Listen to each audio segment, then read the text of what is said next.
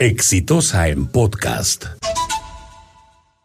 Bueno, finalmente el día de ayer el eh, Consejo Nacional de Minería decidió ratificar el- la licencia de construcción otorgada a la compañía Sauder para el, el desarrollo del proyecto Tía María y esto provocó inmediatamente una explosión en, en, el Valle del Tambo donde cientos de personas salieron a, manifestarse a la calle diciendo que el gobierno los había traicionado y todos recordaron los audios que circularon de las reuniones entre el presidente y las más altas autoridades de, la región Arequipa. Pero lo que sorprendió más aún es que luego el, el- el premier, el presidente del Consejo de Ministros, el señor Ceballos, eh, anuncia que frente a esta situación lo que el gobierno va a hacer es enviar a una delegación de la OEFA, que es eh, el, organismo de, fiscalización, de evaluación y fiscalización ambiental, para in situ evaluar si son ciertas o no las objeciones que se han hecho al eh, estudio de impacto ambiental de la, del proyecto Tía María. Entonces uno no entiende cómo el mismo Estado peruano puede tener dos posturas tan diferentes. Es decir, eh, y al final, ¿cuál va a ser la conclusión? De que el proyecto se supone que pese a que tiene el estudio de impacto ambiental válido porque no ha vencido su vigencia gracias a que la licencia de construcción se otorgó antes y que cuenta con licencia de construcción, no se va a hacer hasta que no cuente con esta evaluación de la UEFA y la licencia social. Entonces estamos en una situación donde por contentar a todos no se contenta a nadie.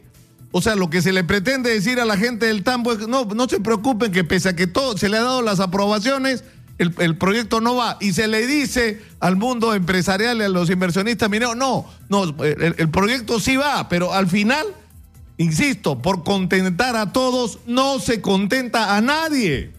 Y es que no se va al asunto de fondo. El problema de fondo en el Perú en relación a los proyectos mineros es que no se pueden hacer contra la gente. Y se hacen contra la gente porque comienzan por hacerse sin la gente. Esa es la madre del cordero. Es decir, yo no puedo pretender hacer un proyecto de desarrollo y de explotación del mineral que hay en el subsuelo cuando hay gente que vive arriba, que vive de actividades económicas que no tienen nada que ver con la minería, como en este caso la agricultura, o gente que cuando ocurra el proyecto y se desarrolle va a ver afectada seriamente su vida y no incorporar a esta gente desde el comienzo. Y hay gente que, como lo ha dicho acá, porque se dijo acá, no fue el señor Hernando de Soto, fue acá en Exitosa, Juan Carlos Tafur, que dijo hay que darle participación o darle el derecho de propiedad sobre el subsuelo a las personas que viven sobre la tierra.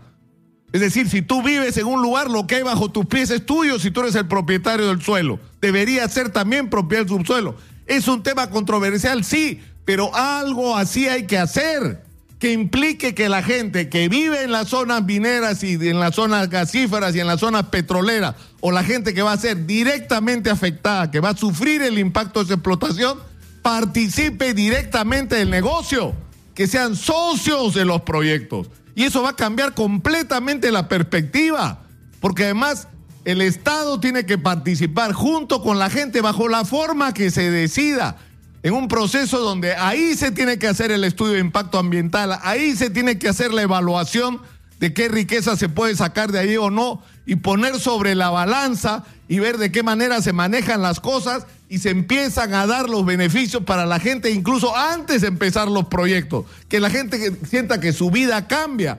Eso es una perspectiva distinta. Es decir, ocurre por todo el país porque es una constante que hay comunidades que son dueñas del suelo y el Estado se ha enajenado como propietario del subsuelo y se lo ha entregado a terceros que no tienen nada que ver con la gente que vive ahí. O sea, negocias con gente que vive en ese suelo como si fueran extraños cuando son los primeros que deberían tener derechos a, los beneficios de la explotación de ese recurso. Mientras no se resuelva eso, vamos a seguir teniendo problemas y Dios mío, no sé por qué es tan difícil entenderlo. Hay que producir cambios. en la legislación minera, hay que producir cambios en la manera, no solo cómo nos relacionamos con los grandes inversionistas, porque obviamente que los necesitamos. Necesitamos su plata, necesitamos su tecnología, pero hay que construir una relación diferente de, donde, de mutuo beneficio y de, los primeros beneficiados, los primeros, no los terceros o los cuartos, los primeros tienen que ser las comunidades y las personas que viven en la zona ya sea de, presencia de mineral o de impacto por la explotación de ese mineral. Mientras no cambiemos esto, las, los tiamarías se van a seguir reproduciendo. No sé cómo se va a salir de esta endiablada situación, pero hace semanas, meses, años que los presidentes, porque este no es el primero, los presidentes deberían tener el coraje de ir a hablar y escuchar a la gente del Valle del Tambo. Es algo tan simple como eso. Si se quiere restablecer un clima de confianza que se ha dinamitado constantemente en el Perú, insisto, es un problema de gestos, de respeto. Vives ahí, se va a explotar el mineral que, está ahí o se pretende explotar el mineral ahí, tú no estás de acuerdo, tú tienes desconfianza, entonces yo voy y te escucho. Por ahí comienzan a construirse las relaciones de confianza. Nada más por hoy, he dicho. Este fue un podcast de Exitosa.